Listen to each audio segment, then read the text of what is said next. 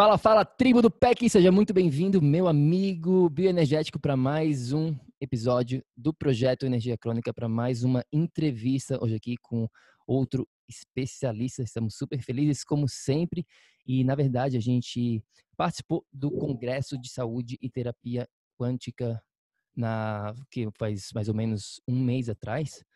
E, né, e foi muito legal porque a gente viu tantas pessoas antenadas com essa com esse novo mundo, né, essa nova realidade quântica que precisa ser divulgado cada vez mais. Mas tinha bastante gente lá e a Vanessa está aqui comigo também. Esqueci de introduzir ela. E aí, Vá, tudo bom?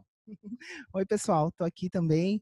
Sejam bem-vindos. Eu estou muito, muito, muito feliz com a nossa convidada de hoje. É realmente uma honra né, essa, essa convidada nossa foi simplesmente a presidenta do nosso último congresso de saúde quântica aqui em São Paulo, que é o maior congresso que a gente tem aqui na América Latina eu tive o prazer de conhecer a doutora Rosângela Arnest há três anos atrás. Eu estava olhando no meu Facebook as fotos e eu tenho uma foto linda com ela em 2016, quando eu estive presente nesse mesmo Congresso de Saúde Quântica e tive o prazer de conhecer a minha única colega aqui do Brasil, né, que a gente teve a oportunidade de cursar a mesma faculdade de medicina integrativa quântica nos Estados Unidos.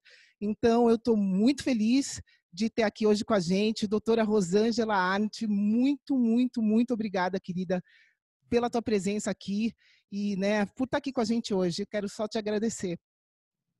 Que bom, eu estou muito feliz de estar também aqui, é, estar com vocês. Eu fiquei extremamente emocionada de ver o, o, quanto que a gente evoluiu nesses três anos, né, você e eu, e, e também o fato de você estar é, fazendo lá o curso.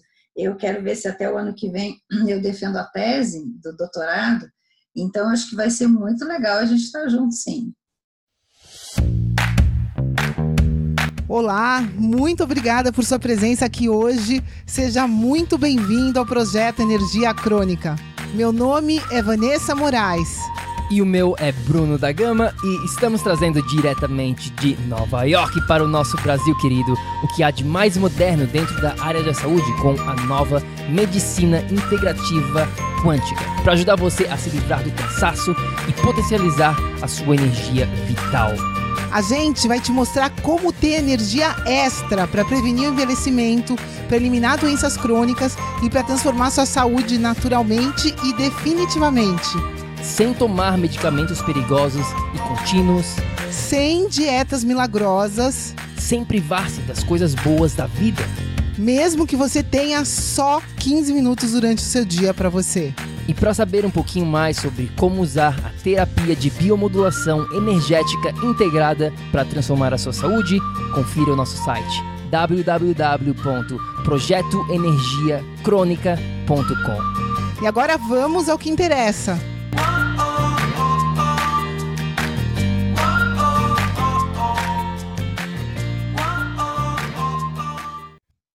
Com certeza, ano que vem estamos lá. E, eu, e essa é uma das coisas que eu não consegui né, é, estar presencialmente no Havaí para defender essa tese. E por que não estarmos juntas, né? Para mim já está tudo certo. Então tá. para outubro de 2020 estar. Era sincronicidade, sincronicidade. É. Meu Deus do céu, vai ser lindo, pessoal. Vai ser maravilhoso a gente estar tá junto. Vai ser muito bom. Mas vamos lá então, doutora Rosângela, vamos começar aqui. A gente sempre começa é, né, conhecendo um pouquinho mais é, da, da sua pessoa. Fala um pouquinho para a gente, né? Quem que é a doutora Rosângela antes de mais nada. Olha só, é, bom, em primeiro lugar, eu sou médica, 37 anos já, né, formada, sempre fui fora da casinha, como o pessoal fala, né, nunca me, me submeti muito à medicina convencional, então, claro, hoje com tudo que a gente já estudou de física quântica, a gente entende que desde aquela época, quando me formei, eu entrava né, nas ondas de vibração, buscando coisas novas, diferentes, que me tranquilizassem em relação ao cuidado com o meu paciente. Eu sempre fui muito estudiosa e muito voltada para o paciente, tanto que acabei é, sendo praticamente uma das pessoas que mais utilizaram as oligoterapias francesas, que foi por aí que eu comecei nesse mundo da vibração né, e da energia com óleo-terápicos, da, da linha francesa, que foi aquela linha criada por Jacques Menetrier na década de 30. É, isso faz mais de 30 anos aqui no Brasil, e aqui, especialmente onde eu moro, eu moro em Curitiba, é, eu, é, pra, com certeza, na época, fui a, a médica que mais utilizou essas oleoterapias, o que me abriu um campo muito grande porque coisas como naquela época não se tinha muito resultado, que eram infecções de repetição, é, muitas alergias é, e até doenças graves, como doenças autoimunes, nós tínhamos um, um resultado maravilhoso apenas usando minerais em baixas doses, mas com muita energia. Por um bom tempo, eu fui fazendo os cursos disponíveis e, e fui cada vez mais me, me organizando para oferecer para o paciente mais do que apenas a medicina convencional. É, isso me levou a, a, buscar realmente uma outra especialidade. Eu fui atrás da, do que, que eu poderia fazer de especialidade dentro ainda da medicina e, e acabei fazendo a nutrologia, né, isso também já faz mais de 20 anos. Né, nutrologia nunca feita em, em em hospital, como é a nutrologia clássica, eu sempre trabalhei em ambulatório e consultório, mas a nutrologia me, me dava a autoridade que eu precisava para trabalhar com os oleoterápicos. Dali, para a gente estudar ortomolecular, estudar, é, aí sim, já na década né, de 90, nós já tínhamos acesso aqui no Brasil a cursos voltados para a saúde quântica, não com este nome, e, e eu comecei a entrar nesse mundo.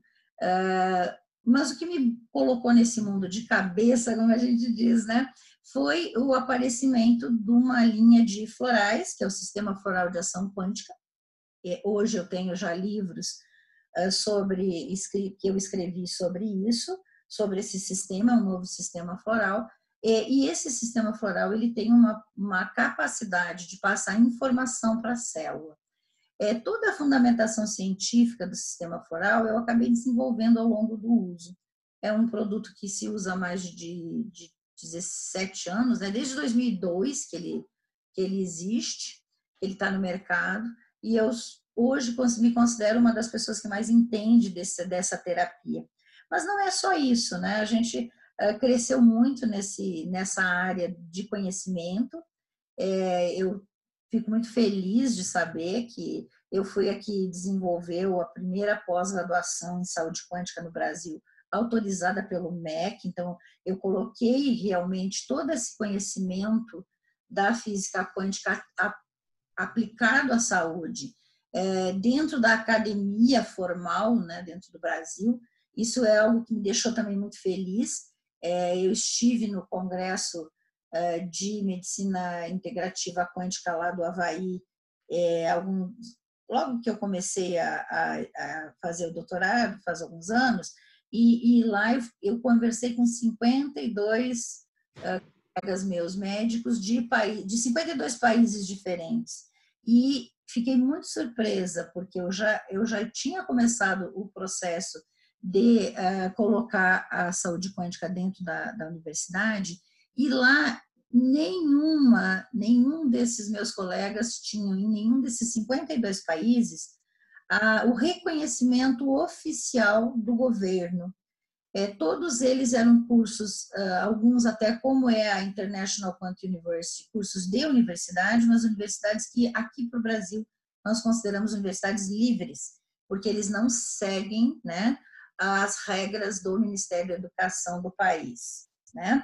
Então, uh, o fato de nós conseguirmos que a saúde quântica no Brasil se transformasse em uma matéria acadêmica, fazendo ciência, me deixa muito feliz, porque eu sei que eu comecei tudo isso. Sim, e, e doutora, doutora Rosângela, né, eu, uma curiosidade aqui, antes de a gente entrar um pouquinho, é, começar a entrar mais a fundo nos tópicos que a gente vai estar discutindo hoje aqui, é, hoje em dia, né, essa parte da saúde quântica, digamos assim, está começando a está mais na mídia de massa até, né?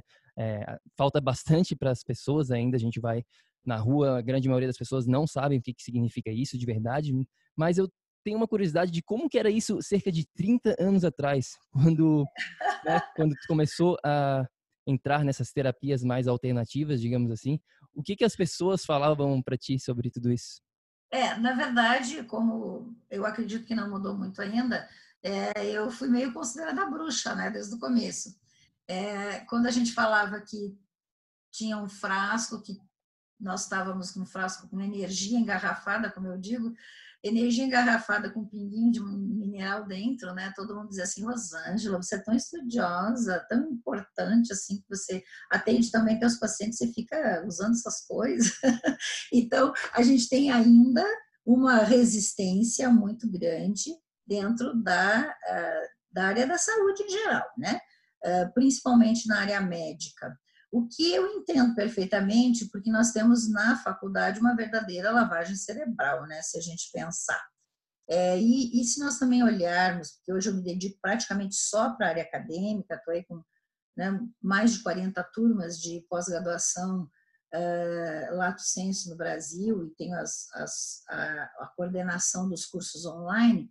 É, então, uh, hoje eu vejo né, que, que a, a briga, vamos dizer assim, ela é mais intensa porque nós estamos conseguindo mostrar resultado, né? Hoje nós temos o um resultado clínico muito claro, tanto que esse congresso, é o Congresso de Saúde e Terapias Quânticas que eu criei junto com a, a, a, o primeiro curso, então eu, nós fizemos um projeto Quantum, ousado para a época, né, porque foi em 2012, onde nós fizemos a pós-graduação e nós fizemos junto uma revista para poder publicar os artigos né, dos TCC dos alunos. E, além disso, ainda fizemos o congresso, que é um congresso que hoje vocês viram é um congresso grandioso, mas, claro, com o apoio das indústrias, né, das, das empresas que produzem produtos dessa área, porque só com o apoio uh, da parte uh, só acadêmica, infelizmente no Brasil a gente não tem assim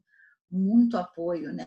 Você veja que é só você pensar na questão de impostos, né? O Brasil paga uma fortuna de imposto para quem quiser ter uma faculdade ou ter um curso, o que é uma grande uh, situação muito complicada mas a gente tem que passar por cima de tudo isso, né? Ah, então, há 30 anos atrás, eu realmente fui sempre considerada né, uma pessoa que está ah, fazendo diferença na vida das outras, mas fora do padrão normal. Ah, eu vejo, porque uma coisa que eu, que eu me, sempre me coloquei muito de uma forma muito séria nisso, sabe? É, eu vejo que a, que a evolução fez com que eu fosse reconhecida. Então, ah, eu jamais brinquei com os meus pacientes, eu jamais usei produtos que eu não conhecesse profundamente aquele tipo de terapia, que eu não soubesse exatamente como funciona, por que funciona. Você veja que eu nunca tive nenhum caso complicado, difícil de dizer assim que, ó, oh, Rosângela, você ferrou com essa. nunca tive isso. Eu sempre me coloquei numa forma em que eu não fosse em nenhum momento um, um elo né, para o paciente de desconforto.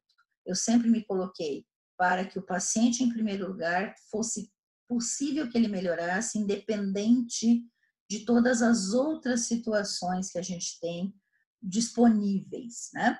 Então, talvez isso tenha me mantido sempre nessa postura, né? É, que eu me, hoje eu me sinto muito tranquila em dizer que é, durante todo esse tempo eu consegui fazer medicina, porque eu jamais deixei de fazer medicina, é, mas ao, ao, mesmo tempo eu consegui ajudar os meus pacientes, né? Eu tenho pacientes com mais de 30 anos que eu cuido. É, eu tenho uma, uma, uma, uma uh, uh, vamos dizer assim, eu, eu, agora faltou a palavra, mas o pessoal faz muito isso hoje, né? De uh, quantos pacientes voltam quando você atende na primeira vez, quantos que voltam, né? E, e eu tenho um índice de mais de 80%, né? De, de, de realmente os pacientes, eles ficam comigo. Mas ficam comigo por isso, porque eu proponho para eles uma mudança de hábito, mas uma mudança geral, uma mudança de pensamento e também uma possibilidade a mais do que só o que a gente tem na medicina convencional.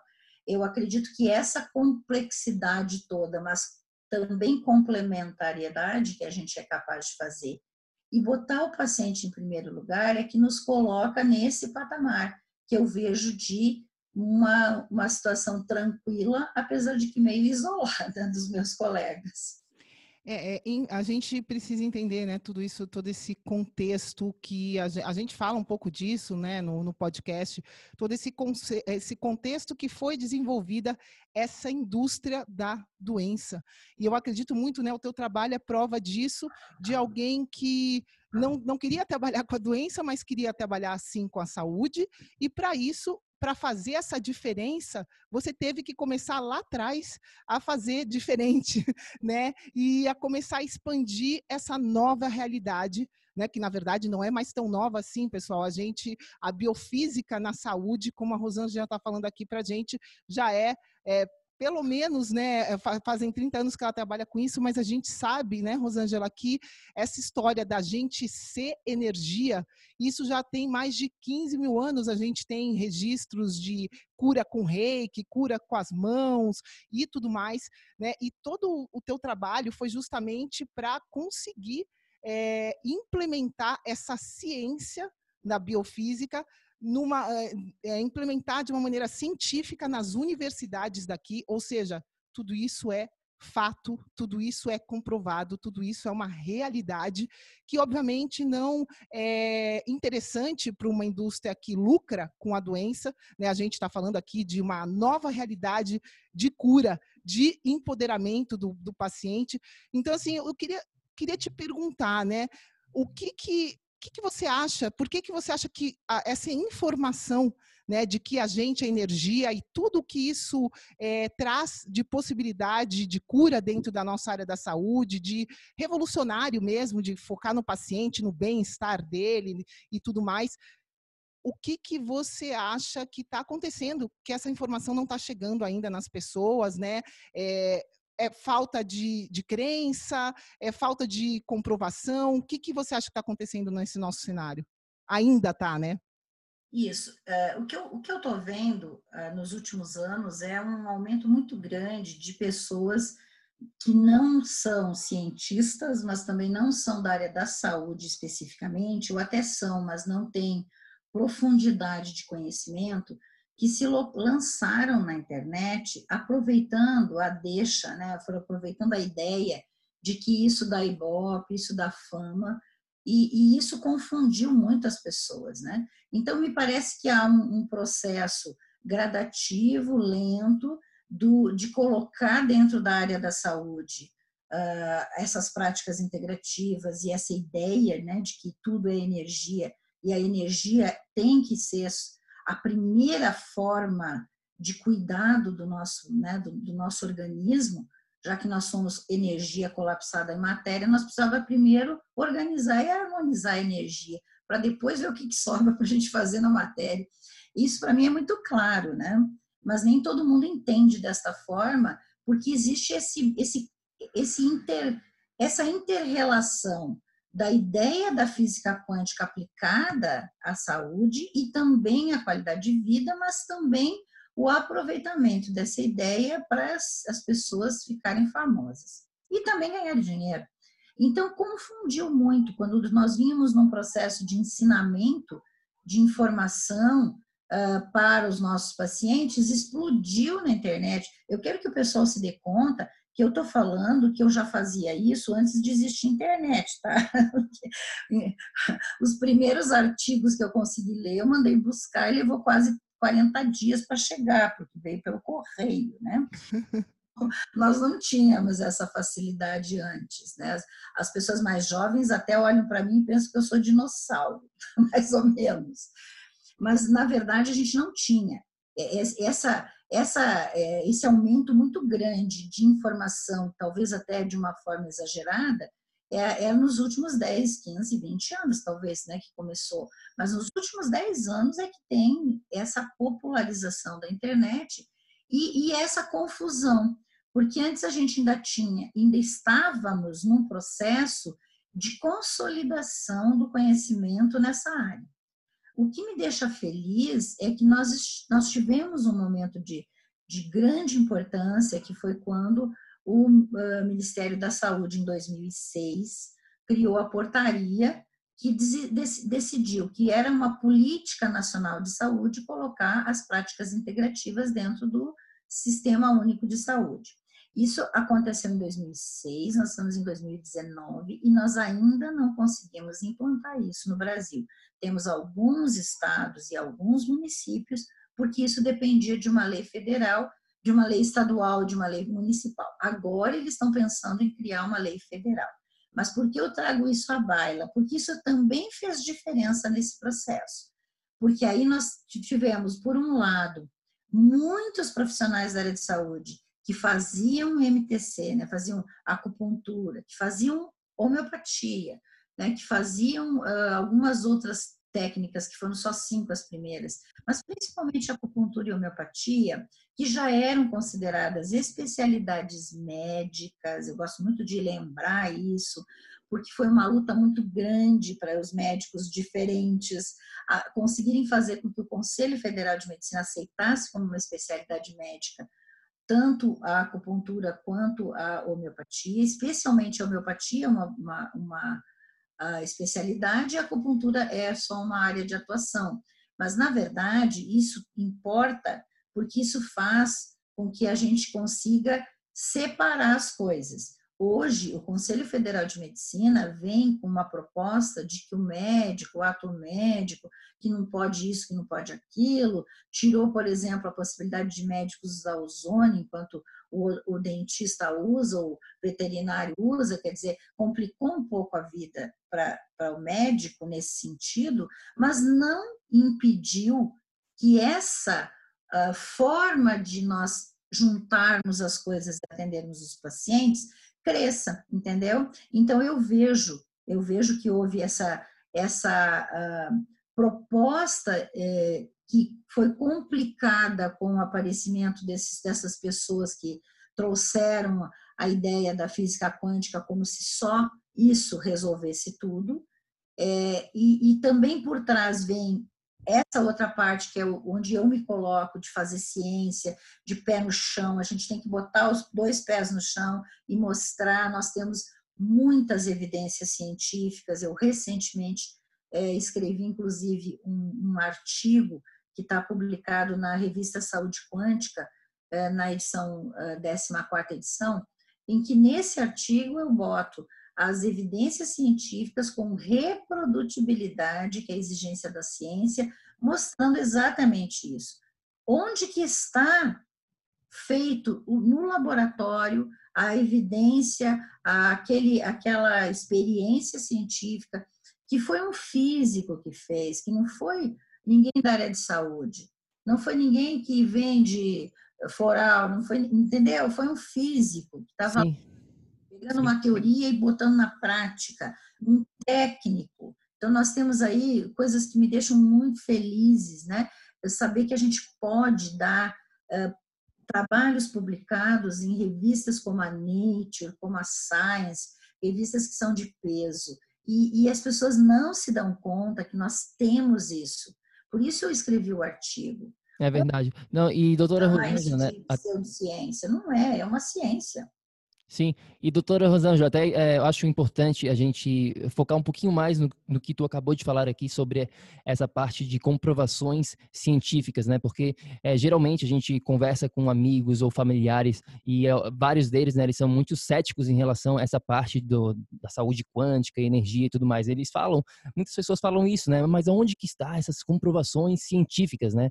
E aí, então as pessoas ficam meio com essa ah, cadê a comprovação científica? Fala um pouquinho mais, vamos acabar aqui com essa dúvida de uma vez por todas, né? Essa consolidação do, do, de conhecimento, né? De uma forma de na comprovação científica. Fala, fala um pouquinho mais sobre isso para gente. Perfeito. Eu acho isso realmente muito importante. Tanto que eu escrevi o artigo, eu tenho é, distribuído uh, o link para todo mundo que quer, eu digo assim, olha, ó, o dia que alguém perguntar assim, mas será que isso é ciência mesmo? Você dá o link.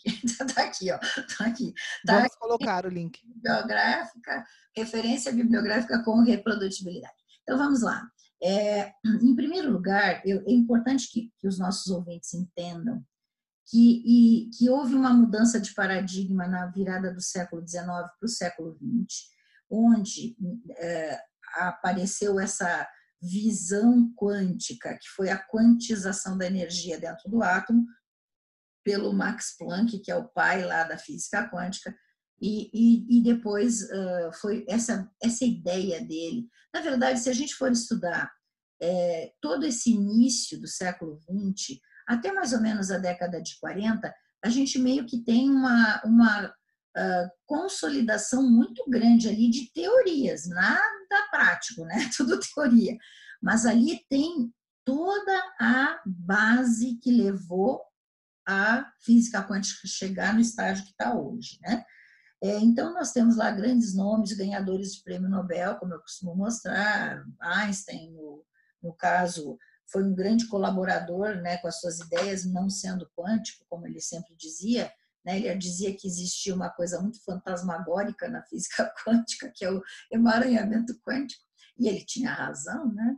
Mas tudo bem, isso é outra história. Então, olha só, é, uh, Einstein, Max Planck, Niels Bohr, Heisenberg, uh, de Broglie uh, e outros mais, né, que são maravilhosos quando você vai ver a história disso tudo, eles simplesmente ousaram pensar fora da caixa.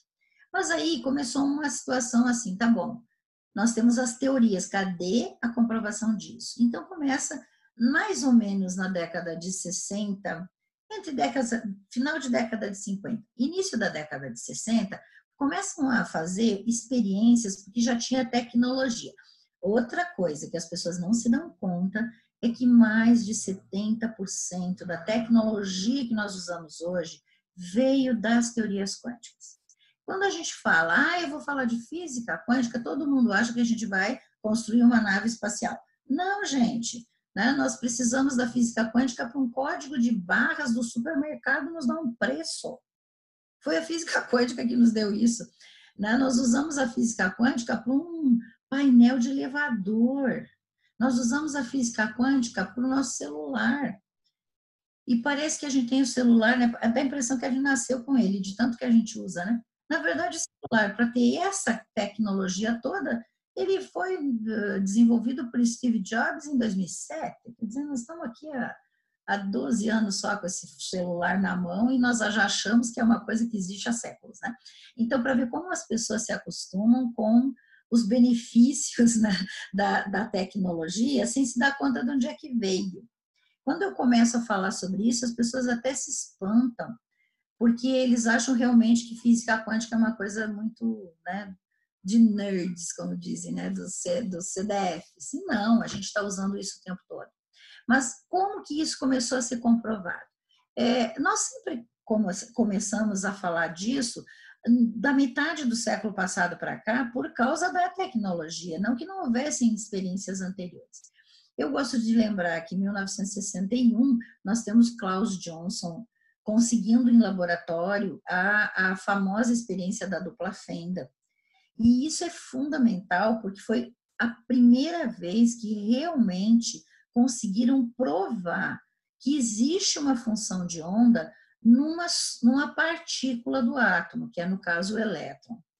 E isso se manteve porque depois houve é, uma repetição dessa mesma experiência com uma tecnologia melhor em 1974, em 76, na verdade, é, publicada na, na, mesma revista que foi publicada do, a dupla fenda do Klaus Johnson, que é a, a, uma, uma, revista americana que fala de física, né?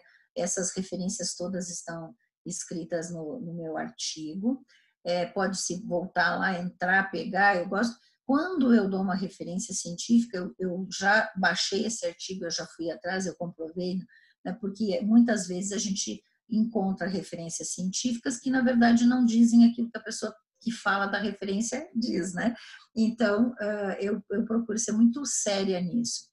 Então, houve a reprodução na Itália, né, com, com pose.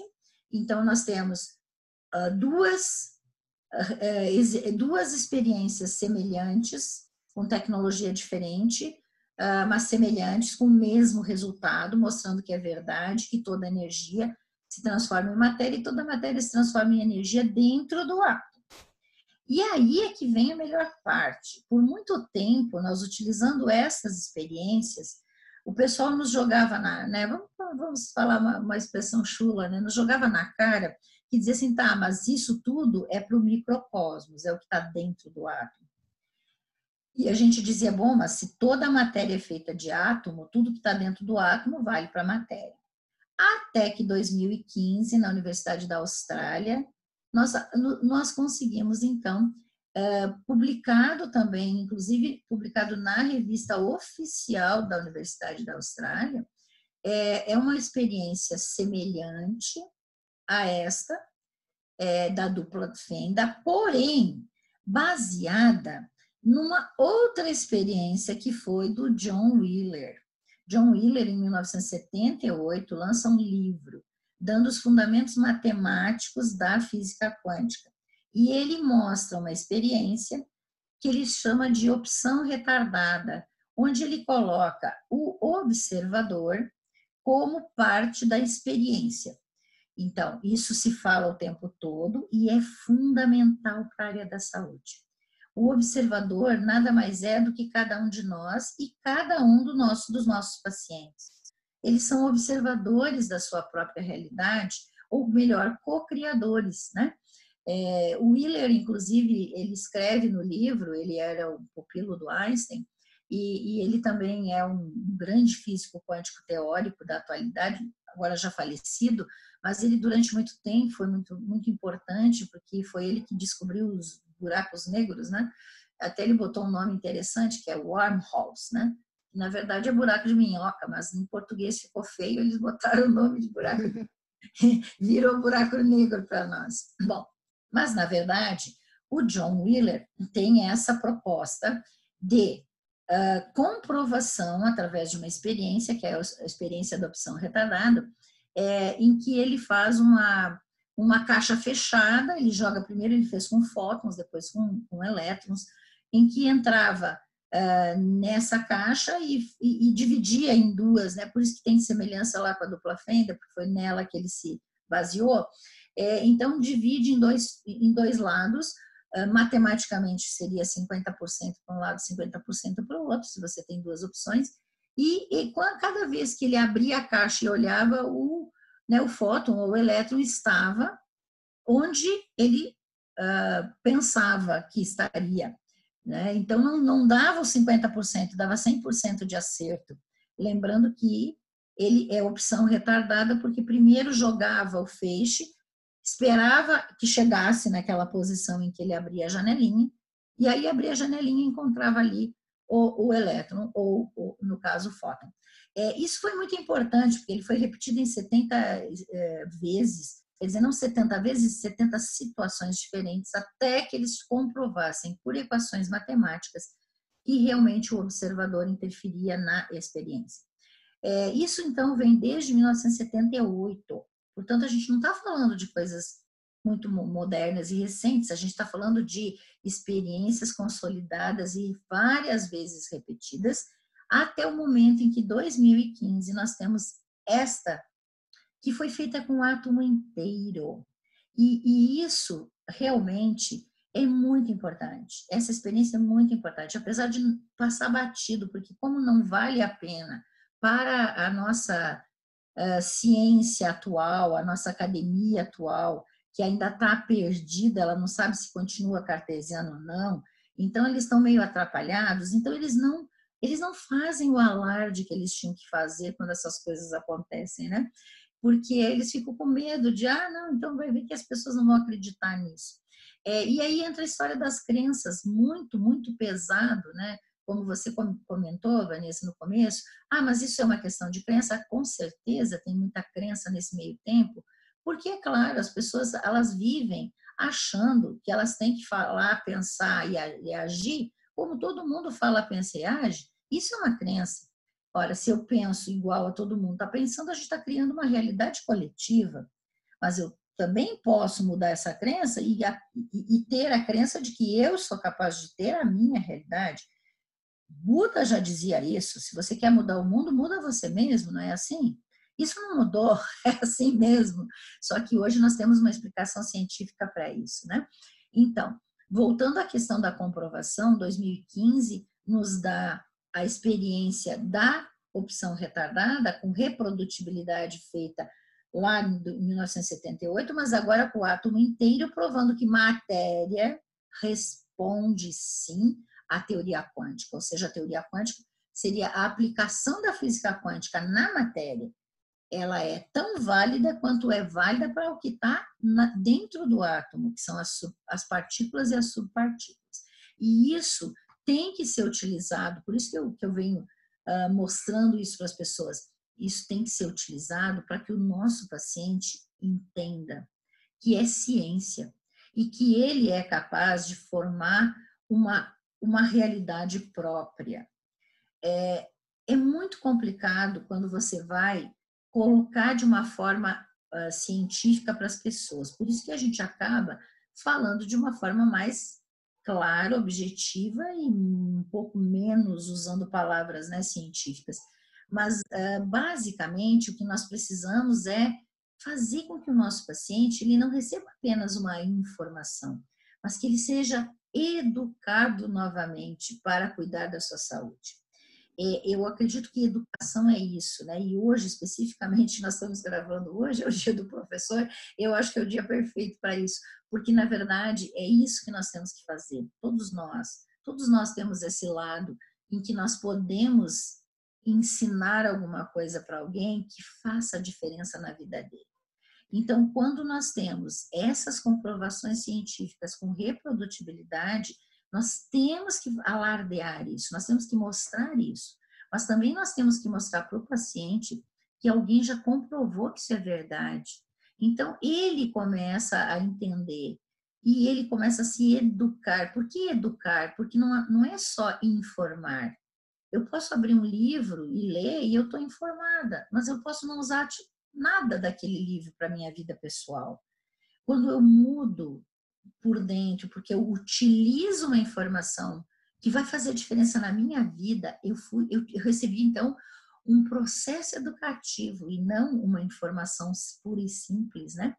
E é aí que eu, que eu, que eu entro uh, com essa possibilidade. Eu mostro isso para os meus alunos, para os profissionais da área de saúde, e eu mostro para o público em geral.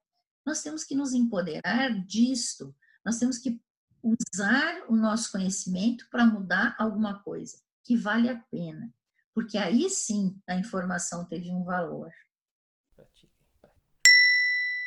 Olá, espero que você esteja gostando desse episódio do podcast. Eu só gostaria de te falar que se você está cansado, com falta de energia, se você está enfrentando problemas na sua saúde, mais do que isso, se você está buscando uma solução definitiva para os seus problemas, Vem conhecer um pouco mais sobre a terapia de biomodulação energética integrada lá no nosso site. É só ir no projetoenergiacrônica.com. Entre em contato com a gente, manda suas dúvidas e agora a gente vai continuar com o nosso episódio do PEC.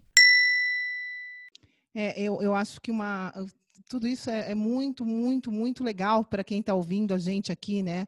Porque essa nova ciência simplesmente te dá o poder, dá o poder para a gente, né, de escolher, principalmente escolher qualquer, qualquer que seja a realidade que você deseja, mas a gente está aqui falando de saúde, né, e a realidade do coletivo hoje, se for olhar, não é uma realidade de saúde, é uma realidade de doença. Só que, independente da onde você que está ouvindo a gente aqui esteja dentro dessa, dessa realidade, é importante você saber que é fato comprovado cientificamente que você tem a capacidade de escolher, né? Eh, você tem a capacidade de tomar o controle da sua saúde, se você quiser. E então acho que eu queria te pedir, Rosângela, para falar um pouquinho de, dessa nova visão científica, dessa nova visão quântica, como que isso é aplicada, é aplicado na saúde, na prática da, de saúde do paciente, né? O que, que é fundamental para o nosso ouvinte aprender aqui hoje? Pois é, eu acho importante realmente que se coloque é, desta forma: o paciente ele tem uma escolha. As pessoas, né, sempre são escolhas, porque de acordo com essas teorias todas, nós temos a certeza é, de que existe uma rede, né, de energia que cria o universo e cria a pessoa, né? Então, nós temos uma causação descendente, como está lá no livro do Amit Goswami, médico quântico, é, mostrando que existe uma energia criadora de tudo. Eu gosto de chamar de Deus, mas dá para chamar do que quiserem, como eu digo. E essa energia criadora de tudo que vem lá do Big Bang, que é uma outra teoria já aceita, ela vai uh, criar campos de energia, que são as nuvens, como a gente diz. Essa nuvem que que a gente tem hoje esse conhecimento né, do Dropbox, a nuvem do Google Drive, as pessoas hoje têm essa noção de nuvem. Claro que não é uma, né, eu digo não é uma coisinha branca cheia de letrinha, mas na verdade é um campo de energia. Esses campos de energia, eles vão se, se uh, misturando e criando redes onde no campo está a informação. É assim que é o nosso corpo. Como é que nós conseguimos dar conta né, de fazer uh, o, o, controle de mais de 50 trilhões de células, por exemplo, atuando em cada uma delas uh, milhares e milhares de atividades metabólicas por segundo. É, e, e muitos receptores ao mesmo tempo funcionando. Então, a gente é uma verdadeira. Aliás, num livro fantástico de Deepak Chopra, A Cura Quântica, também escrito há muito tempo, em 1989, é, nesse livro ele diz algumas coisas que eu acho poéticas e maravilhosas, né? E ele diz assim, ó, o ser humano é uma verdadeira indústria farmacêutica, mas com grande capacidade e muito melhor do que qualquer indústria farmacêutica que já existe ou que pode vir a existir. Por quê? nós somos capazes, nós seres humanos, nós somos capazes de criar tudo o que nós precisamos em termos de substância, em termos de uh, sinalizador, uh, neuropeptídeo, neurotransmissor, uh, hormônio, quer dizer, a gente faz essas substâncias todas capazes de controlar o nosso organismo, e substâncias que são bioquímicas, né? é, nós somos capazes de fazer isso na hora certa, no lugar certo, atuando da forma certa e ainda por cima sem nenhum efeito colateral. Não é maravilhoso? E nós somos capazes disso. Então, nós já nascemos com um sistema de autocura pronto. Por que, que a gente não usa esse sistema? Porque a gente não aprendeu a usar. E aí entra essa história da, da, da, né, da verdadeira uh, crença maior, que foi criar a ideia de que nós, seres humanos, não somos capazes de nos autocurar nunca, quando na verdade a gente já nasceu com o programa. É, é, é uma coisa tão doida isso, né? Quando você para para pensar. Eu vou dar uma prova aqui para os nossos ouvintes. Quer ver? Se você cortar o dedo, numa, vamos, vamos cortar o dedo numa folha de papel, que às vezes a gente faz isso, né? Para não ir lá na faca. Cortamos o dedo na folha de papel ele começa a arder um pouquinho, sai um sanguinho. Eu duvido que alguém cortando o dedo numa folha de papel vai fazer um curativo, né? Geralmente vai lamber, não é verdade? Vai chupar o dedo assim e pronto. Na verdade, o que, que acontece naquele momento? Toda essa capacidade fantástica de cura que nós temos vai entrar em ação, vai fazer um processo de sinalização, vai chegar lá as interleucinas, vai chamar o sistema imunológico, vai criar uma rede lá com a plaqueta para não ficar sangrando, vai fazer uma reconstrução daquele tecido e em algumas horas, no máximo no dia seguinte, não tem nem sinal que você cortou o dedo. E nós, seres humanos, nem prestamos atenção nisso, porque nós temos uma mania de viver fora de nós, né? Quando tudo que nós tínhamos era que viver dentro de nós, olhando para nós, a gente vira, vive no mundo de fora, não presta atenção. E se não presta atenção, o nosso corpo é capaz de se autogerir através da nossa mente subconsciente tão poderosa e maravilhosa. Mas as pessoas não sabem isso. Então, como que a gente vai fazer com que os nossos alunos, nossos, alunos, nossos pacientes, nossos, né, nossos familiares consigam entender? É quando nós conseguimos mostrar de uma forma simples. Mas, cara, olha aí, As pessoas antigamente não tinham remédio, nós, curava, nós nos curávamos. Ah, morria muita gente? Sim, hoje também morre. Hoje nós temos o melhor antibiótico do mundo e a pessoa morre dentro do hospital, sendo cuidada pelo melhor antibiótico de última geração, com os melhores médicos, e ainda assim morre de infecção. E morre de uma infecção que a gente mesmo, ser humano, criou, que é a infecção hospitalar. Então, é, é uma coisa que, que não dá para entender como que não tem coerência as pessoas não têm, parece que, bom senso e coerência quando olham para isso, né? Porque o novo, o diferente, ele, ele, ele agride as pessoas, parece. Mas tem a ver com essa questão de crenças. Então, você veja, se antigamente a pessoa quebrava a perna, e a perna gruda sozinha? Claro que gruda. Hoje também.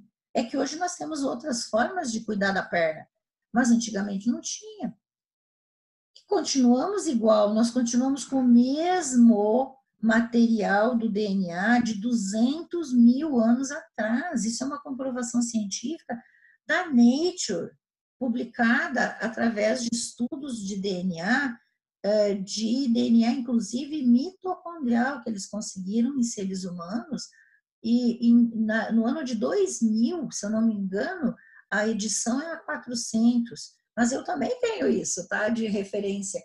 Mas na Nature saiu uma, uma, um artigo escrito, claro, né, por antropólogos, né?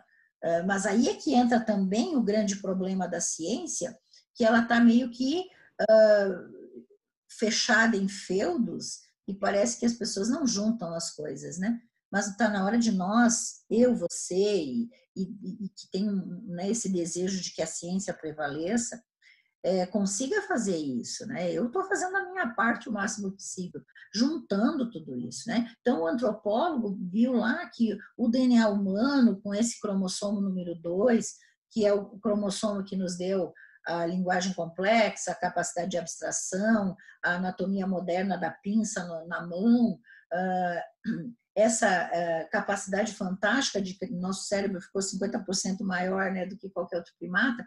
Então, é, ficamos com 46 cromossomos, tudo isso, e isso aconteceu entre 200 e 300 mil anos atrás. De lá para cá, não houve mais nenhum upgrade no nosso DNA. É o mesmo. Então, se o nosso DNA é o mesmo, nós já tínhamos essa capacidade de autocura desde lá. E como que a gente não está usando agora? Não está usando porque não tem conhecimento disso, porque no, nos obrigaram, ao longo dessas últimas, vamos dizer, 150 anos, em que ah, houve uma mudança eh, na forma de, de ah, atender o paciente. É, o que realmente aconteceu foi isso. Quando você para para pensar, mas peraí, 150 anos atrás foi agora para um ser humano que tem mais de 200 mil anos, cento e poucos anos atrás não é nada. E assim mesmo, nessa época, 150 anos atrás, como é que as pessoas se tratavam? Elas se tratavam exatamente como a gente quer agora, complementar o tratamento médico moderno. Elas tratavam com chá, infusão, erva, eh, argila, eh, imposição de mãos, oração. Não era assim? Era assim. Porque nosso sistema de autocura responde a isso. Sim, sim, sim com certeza. Com certeza, doutora Rosângela. E como eu mencionei anteriormente, né, a gente estava é, cerca de um mês atrás na conferência Saúde e Terapia Quântica e existiam vários né, produtos lá é, sendo apresentados e a Física Quântica, que era a organizadora do evento, também tem os seus frequenciais. Fala para a gente um pouquinho né, de como que funciona esses, vamos dizer assim, produtos à base de energia, né, por uma falta de uma palavra melhor assim. Como é que, como é que isso funciona? Olha só que interessante, né? É, durante muito tempo, as pessoas também não entendiam muito essa história até que a gente começa de novo juntar as evidências científicas. em 1989, tem um professor de Minnesota, o, é, é, o nome dele é Tsong, né? Chen Tsong é o nome dele, é, em que, que, ele publica alguns artigos extremamente importantes, eles estão no PubMed, na Medline também, tem um, um em cada, e, e ele estuda a comunicação que havia entre células. Então, imagine que ele passou a estudar como que as células se comunicavam umas com as outras. Quero voltar um pouquinho uh, para uma outra evidência que nós temos, que foi em 1974, na Universidade de Oxford, quando eles provaram que havia uma comunicação entre as células é, que dava para medir em termos de velocidade, que era na passagem de uma substância bioquímica, por exemplo, vamos pegar um hormônio, que, é, que ele é liberado na corrente sanguínea de uma, de uma glândula e que tem uma ação em, em todas as células ou em algumas células à distância. Então, a, a passagem desse hormônio de uma célula para outra era mais ou menos de um centímetro por segundo. Enquanto que existia uma outra comunicação que era capaz de passar informação para as células através de energia eletromagnética, que é o fóton, que na verdade a gente sabe que se chama biofóton, que é o grande trabalho da vida inteira do Fritz Albert Popp, né, um grande biofísico alemão. É, então, os biofótons, eles são a comunicação da energia e da informação vital de uma célula para outra, hoje bem documentado. Então, essa passagem, ela era pela velocidade da luz, né? Energia eletromagnética, 300 mil quilômetros por segundo. E aí você começa a pensar, mas peraí, como é que a nossa célula se comunica umas com as outras por luz, né? Biofóton. É óbvio que um ser complexo como o nosso, com mais de 50 trilhões de células, ele precisa estar sempre em comunicação uma célula com a outra, um sistema com o outro.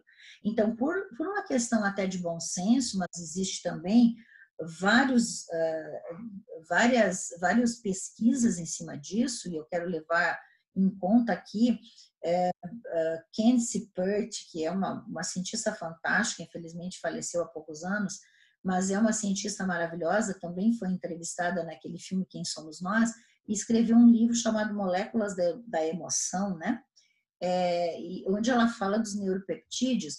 Ela diz uma coisa muito importante, que é existe uma rede de informação no nosso organismo que ela diz que é a mente, né? Ela diz, ó, a mente, ela obrigatoriamente não pode estar só no cérebro ela tem que estar em todos os tecidos, porque na, nós temos que ter uma capacidade de comunicação muito rápida para que nós conseguimos manter a vida no planeta.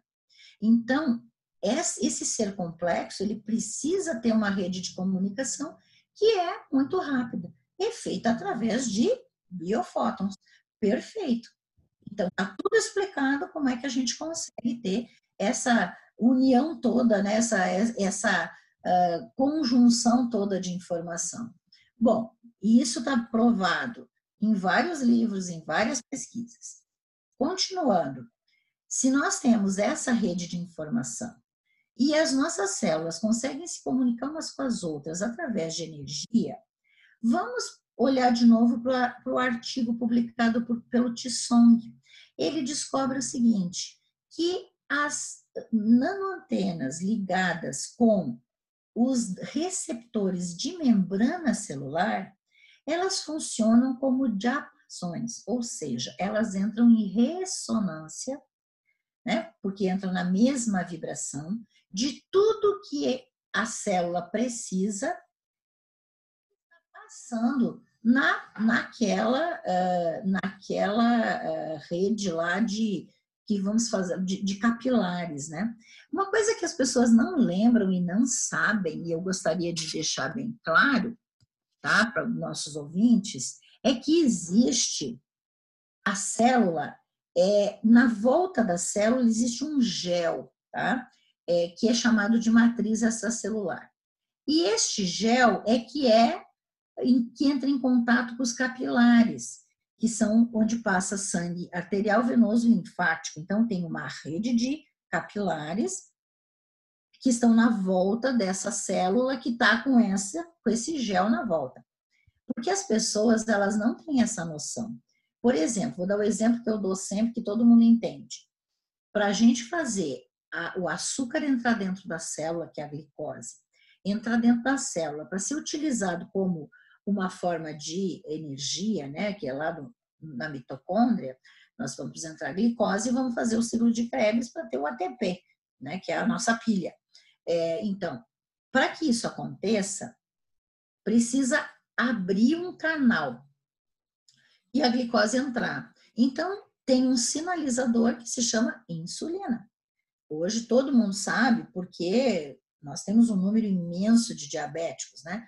Se acredita-se hoje que são mais de 15% da população adulta e já temos muitos diabéticos tipo 2 na infância, mostrando que realmente nós tínhamos que trabalhar um pouco isso em nível de saúde pública. Mas é uma outra história. Vamos lá. A insulina, ela é um hormônio produzido pelo pâncreas que tem uma relação na quantidade de açúcar que a gente ingere. Essa insulina é um sinalizador, mas quando ela está passando pelo capilar, ela simplesmente não tem como, eh, ela não tem nada que diga que ela sabe onde está o receptor na célula, porque ela é simplesmente uma molécula que tem energia, que informa a vibração de insulina e, ao mesmo tempo, é matéria. Toda matéria tem a função de onda, que a gente falou aqui, que é uma energia. Então, a insulina está passando no celular mais ou menos assim, gritando: sou insulina, sou insulina. Na hora que a célula precisa da glicose, uma comunicação interna vai fazer com que o receptor da insulina comece a vibrar na antena para captar a ressonância para fazer com que a insulina encontre o seu receptor, porque ela tem que sair do capilar, passar pelo gel, que é a matriz extracelular, e encontrar o receptor no lugar dele. Porque naquela membrana tem milhares de receptores. Como é que a insulina sabe qual que é o dela? Tem que ter uma razão. E a razão foi provada e, e mostrada mais de uma vez né, por, esses, por essas experiências feitas em Minnesota. Então, o que, que tem ali?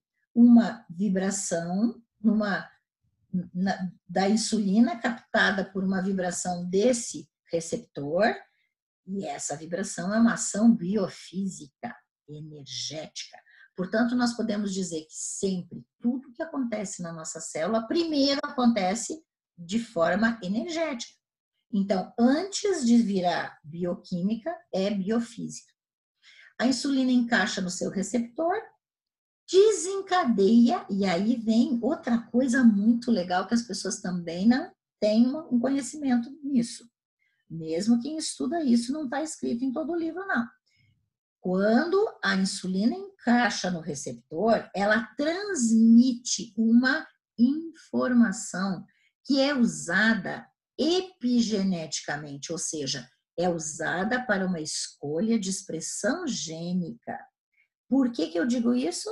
Porque esta escolha determina um trabalho bioquímico celular, que vai escolher qual é o pedaço lá do, do cromossomo, qual é o gene que vai escolher para produzir fora do núcleo, no, né, no, no citoplasma, vai produzir o quê? GLUT4, que é uma proteína que vai lá na boca da entrada da glicose para catar a glicose. Por quê? Porque se a glicose entrar na célula e não tiver essa proteína para levar a glicose para a mitocôndria, a glicose é altamente ácida. E dentro da célula vai criar uma acidez e pode até matar a célula. Nós não temos esse problema dentro do capilar porque nós temos o sistema tampão no sangue, que é, que é formado através da ionização do cálcio. O nosso corpo é capaz de dar choque elétrico no cálcio e transformar em cálcio iônico. Biofísica novamente. Vê se nós não somos maravilhosos. Sempre energia acima da matéria. A gente só tem que estudar e juntar as coisas. Portanto, as, as nossas células, elas primeiro trabalham desta forma. E aí, se você pensar que tudo que acontece na célula primeiro acontece por uma informação. Nós temos uma informação engarrafada, que é um floral, ou uma informação engarrafada, que é uma homeopatia, ou uma informação engarrafada, que pode ser um óleo essencial. São todas informações engarrafadas. Porém, eu, pessoalmente, tenho uma grande experiência, mais de 10 mil casos tratados com as essências vibracionais desse sistema floral de ação quântica. Esse é o sistema que eu elegi por ter uma, uma capacidade imensa de resposta. Né? O ser humano tem uma resposta maravilhosa para esse tipo de floral, que na verdade são fórmulas florais que carregam informação. Então, se a gente entra em contato com a informação, essa informação ela é passada por energia eletromagnética, que são esses biofótons, e ela vai passando por todas as células. E isso é muito rápido, porque é energia eletromagnética. É velocidade da luz.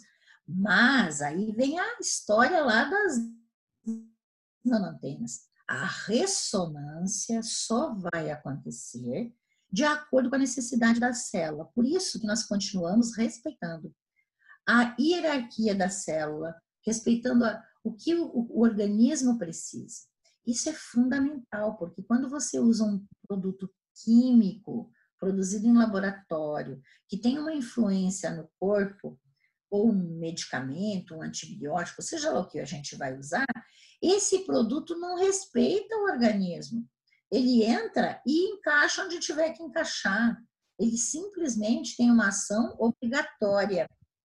Enquanto que quando você usa energia engarrafada, você tem uma, uma reação, uma resposta celular fisiológica. Por isso que é tão importante a gente ter essa, essa consciência, esse, esse conhecimento. Nós estamos falando de produtos que respeitam a fisiologia e que trabalham por informação. E essa informação ela vai ser mais ou menos utilizada pela célula de acordo com a necessidade da própria célula. E outra coisa importante que esse tipo de terapia ele não funciona igual para todo mundo, ele não é uma panaceia, como as pessoas dizem, e de jeito nenhum faz mágico milagre. Isso é simplesmente ciência e tecnologia. E a tecnologia na produção e ciência para a gente entender como funciona. Eu acho que uma coisa que resume bastante para quem está ouvindo a gente aqui é bastante informação, bastante informação nova, né? Mas para quem está acostumado com uma reação química normal, reação química, acho que todo mundo entende aqui, é importante a gente entender que o nível de controle dessa reação química não está no nível físico, no nível químico, perdão. O que controla essa reação química é uma reação biofísica, né? Não existe nenhuma nenhuma troca química dentro do organismo sem que seja mandado, emitido um fóton com uma informação energética que vai estar tá controlando isso.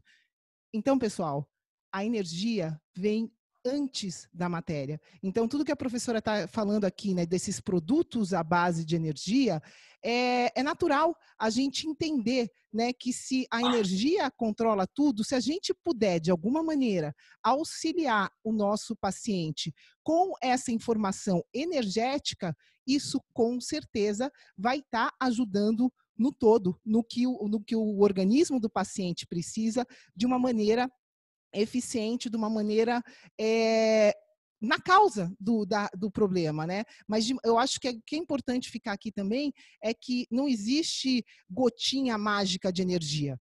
Todo o organismo como um todo precisa ser respeitado, como, como a professora deixou claro aqui, e a gente precisa unir essa terapia energética de uma maneira integrada, como a gente já falou também aqui, é, direcionando estilo de vida, direcionando nutrição, respeitando o ser humano como um todo que a gente é, né?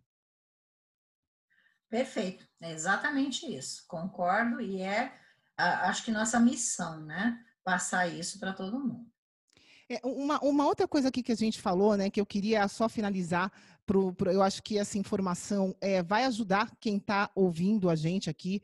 A gente falou de uma nova realidade é, científica comprovada e essa realidade prova né, que nós somos capazes de co-criar uma realidade de saúde, de co-criar uma realidade qualquer que seja, em vários aspectos é, da nossa vida. E isso é possível pela física quântica porque uma das coisas que atua nesse processo né, de criação, de transformação da energia com a matéria, é uma coisa que a gente chama de coerência cardíaca. E isso acontece porque o nosso coração é 5 mil vezes mais potente do que o nosso cérebro. E quando eles dois se juntam, a gente é capaz de formar uma quantidade de energia que vai interferir na nossa realidade. Eu queria é, te pedir, Rosângela, só para passar né, isso para o nosso ouvinte aqui, dessa, desse esse poder, dar uma dica aqui que vai empoderar qualquer um que está ouvindo a nossa conversa aqui sobre o que essa coerência eh, cardíaca é capaz de fazer na nossa vida, na nossa realidade, na nossa saúde. Eu queria que você falasse um pouquinho disso, por favor. Então, isso é extremamente interessante, né? Eles chamaram de neurobiocardiologia, né? quando descobriram que existia 40 mil neurônios que eram exatamente iguais ao cérebro, mas estavam uh, localizados no coração. Então, é como se tivesse um cérebro dentro do coração.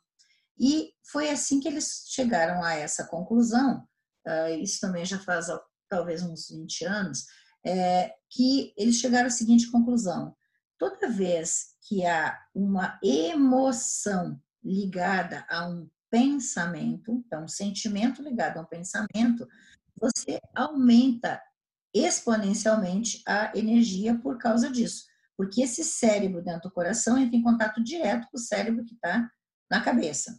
Então, essa, essa conexão, né, que ela é o tempo todo utilizada, ela faz com que haja uma ligação entre pensamento e sentimento. Então, pensamento e sentimento juntos, os dois sendo coerentes, por isso chamado de coerência cardíaca, a gente cria essa onda que, como você mesmo falou, tem 5 mil vezes mais poder energético do que apenas o nosso pensamento, é, e tem uma capacidade de expansão de 3 metros na nossa volta, né? que é mais ou menos o, o que, o que uh, nós podemos medir do nosso biocampo. Então, é, quando nós queremos atingir né, uma, uma, uma mudança, vamos dizer assim, na nossa saúde, ou quando nós queremos uh, conseguir realmente alguma coisa de, de realidade, né, co-criar uma realidade, nós precisamos dos quantums de energia que o pessoal uh, já conseguiu medir também. Então, precisamos de qual é a quantidade de energia. É um quantum de energia, que ninguém sabe exatamente qual é essa quantidade, mas que quanto mais poderosa é, mais é capaz. Por isso, o hábito da repetição. Quanto mais você repetir, mais energia você vai juntando e mais você é capaz de cumprir a realidade. Mas voltando à questão da coerência cardíaca, o, o importante neste momento é ter um pensamento positivo que gera um sentimento também positivo equivalente com ressonância, e esta coerência vai criar essa quantidade de energia, fazendo com que você atinja a realidade que você quer, no caso, uma saúde uma, um restabelecimento da saúde. A cura espontânea, ela se dá geralmente desta forma, que conhecida como cura espontânea, são aquelas curas de doenças que a medicina não explicaria como a pessoa se curou, né? E que, na verdade, quando você vai estudar isso, e aí nós temos grandes nomes como Joy Dispenza, uh, Greg Braden e até o próprio Deepak Chopra escrevendo livros inteiros sobre cura espontânea, que são muito interessantes, com, grande, com muitas referências bibliográficas importantes, né? artigos e tudo mais. Pessoas que foram estudar por espontâneo. E, na verdade, ela não é espontânea, ela sempre se dá neste momento em que você consegue unir o pensamento, o sentimento e criar, então, essa energia para uma ação. Então, pensamento leva a sentimento, que juntos levam a uma ação. Ou seja, acontece alguma coisa, você tem que ter a iniciativa de uh, produzir uma ação para que você consiga chegar onde você quer chegar. O Instituto HeartMath, ele é, lá na Califórnia, é, eles conseguiram uh, juntar muita experiência e também uh, muita, muitas referências, muita, muitos artigos foram criados, livros escritos, e hoje eles desenvolvem uma forma de, eh, de você medir a coerência cardíaca é, com alguns, até aplicativos de celular ou alguns aparelhos, você consegue saber se você está em coerência e você consegue realmente diminuir absurdamente o teu estresse. Uh, isso é importantíssimo nos dias de hoje, uh, através da coerência cardíaca, uh, juntando então sempre com a respiração, né, você consegue grandes resultados é, justamente nessa proposta de conseguir uma recuperação, inclusive a nível celular. É, isso, isso tudo é, é, como a professora disse aqui, pessoal, isso é comprovado, né? Eu acho que só uma coisa que eu, que eu queria enfatizar é que esse padrão vibracional, né? Imagina se a gente vai pensar e sentir a mesma coisa e unir é, nessas duas forças para é, criar uma, uma visão, uma realidade que a gente quer atingir. E é importante aqui, como a gente falou, ter repetição, porque o que vai atrair essa realidade é esse padrão vibracional. Então não adianta aqui a gente brincar, fazer essa brincadeira aqui é um pouquinho depois de escutar esse podcast e é, é, unir o coração com, com, com pensamento, sentimento com pensamento, criar uma coisa linda e não criar essa visão repetidamente. A gente precisa repetir esse padrão para isso se tornar uma realidade. Perfeito, é o hábito, né? É, é, fundamental que se crie o hábito da repetição e, e, e uma coisa de cada vez, para não confundir também, né? A, a, a gente precisa ter essa, essa proposta é, sempre muito específica. É, e, e, hoje a gente tem resultados fantásticos, né? Eu até gostaria de lembrar, já que eu falei na Califórnia, eu gostaria de lembrar que existe um centro de tratamento de câncer apenas com com uh, essas terapias integrativas é, em Santa Bárbara, né? Que é o Simonton. É, é, esse centro, eles pegam pacientes uh, que estão em estágio terminal, sempre junto com o cuidador, nunca sozinhos, porque é, né, eles colocam que é fundamental que você tenha uma cocriação de realidade com quem está na tua volta para você ampliar essa capacidade. E, e, é muito importante o cuidador, né, até um assunto que a gente podia ter um outro podcast, porque nós precisamos muito prestar atenção no cuidador, porque o cuidador tanto cria a realidade para o seu paciente do bem e do mal, né, interferindo, mas também o próprio cuidador interfere na própria realidade, na realidade dele na hora de ser cuidador, né? Então nós temos que cuidar do cuidador. Mas lá esse centro faz isso é, e, e é, é, incrível, porque eles pegam pacientes terminais, ou seja, aquele paciente que a, que a medicina convencional diz assim, ó, pode para casa morrer que eu não tenho o que fazer por você. E eles conseguem 25% de cura. Eles curam. Cada quatro pacientes que internam lá, um sai curado. Os outros três aumentam em até 75 vezes a sua longevidade mesmo em situações adversas. Então, promovendo saúde, promovendo qualidade de vida, mesmo em quem vai morrer do câncer. Então, eu acho fantástico que você tenha esses dados. Isso está aí até na internet, se quiser entrar lá, uh, Simonton Cancer Center, em Santa Bárbara, na Califórnia, e, e vocês vão ter essas, uh, esses, tudo isso documentado. Uhum. Muito bom, muito bom conteúdo aqui, doutora Rosângela. Brigadão por compartilhar tanto conhecimento com a gente hoje aqui. E a minha última pergunta, né, é, clássica aqui que a gente sempre faz para os nossos entrevistados, é a seguinte: o que, que você diria, uma ideia, uma frase para o nosso amigo bioenergético que, que quer viver num estado de energia crônica? Bom, a primeira, é, eu acredito que a, a, a, a, principal frase, a gente nem falou em tudo isso, né?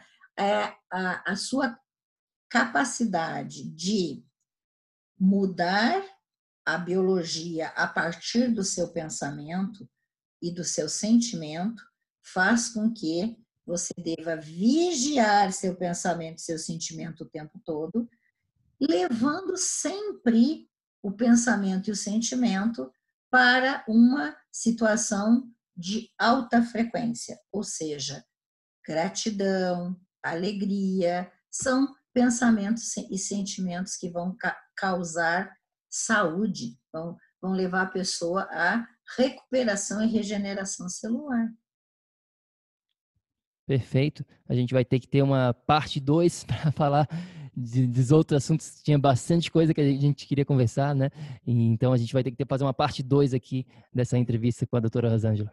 Isso aí, todas as ordens. Vamos ver se a gente consegue acertar. Levamos uns, uns três meses para achar esse, esse, esse, horário, né? Mas deu tudo certo e vai dar certo de novo. A gente conversa de novo uma outra ocasião com o maior prazer. É, o, que eu acho que ficou aqui, né, que é, é lindo isso, essa possibilidade. Hoje, isso com certeza te deixa muito feliz, assim como eu tenho certeza que isso te deixa feliz, assim como me deixa essa nova realidade. E a cura é uma realidade dentro do nosso trabalho hoje, né? Aqui agora. É possível quem está ouvindo a gente acreditar nessa possibilidade de saúde, nessa possibilidade de cura. É uma escolha que cada um que está ouvindo a gente aqui vai ter que fazer, né? De acreditar que é possível sim melhorar a saúde, que está aqui. Né? Agora a tecnologia que você precisa, se você quiser, a gente vai estar tá aqui para te ajudar né? E a, a Rosângela dá cursos já é, não só no Brasil, fora do Brasil, levando esse conhecimento científico para as pessoas. Eu acho que é, é, é uma missão da Rosângela levar, é, empoderar as pessoas com esse conhecimento verdadeiro, com esse conhecimento que vai fazer a diferença na vida delas. Eu queria pedir aqui, Rosângela, para você deixar uh, o seu contato, né? Onde que as pessoas podem, quem quer saber mais sobre física quântica, quem quer é, encontrar mais informação sobre isso, além do link com esse artigo que a professora fez, que a gente vai deixar aqui junto com o podcast aonde mais né, a, pessoa pode encontrar cursos sobre essa nova realidade, sobre essa biofísica na saúde? Por favor, fala para gente aqui. Com o maior prazer. É, hoje nós temos uma escola, que é a Escola Internacional de Desenvolvimento, eu sou parceira dessa escola, é, é www.e-eid.com,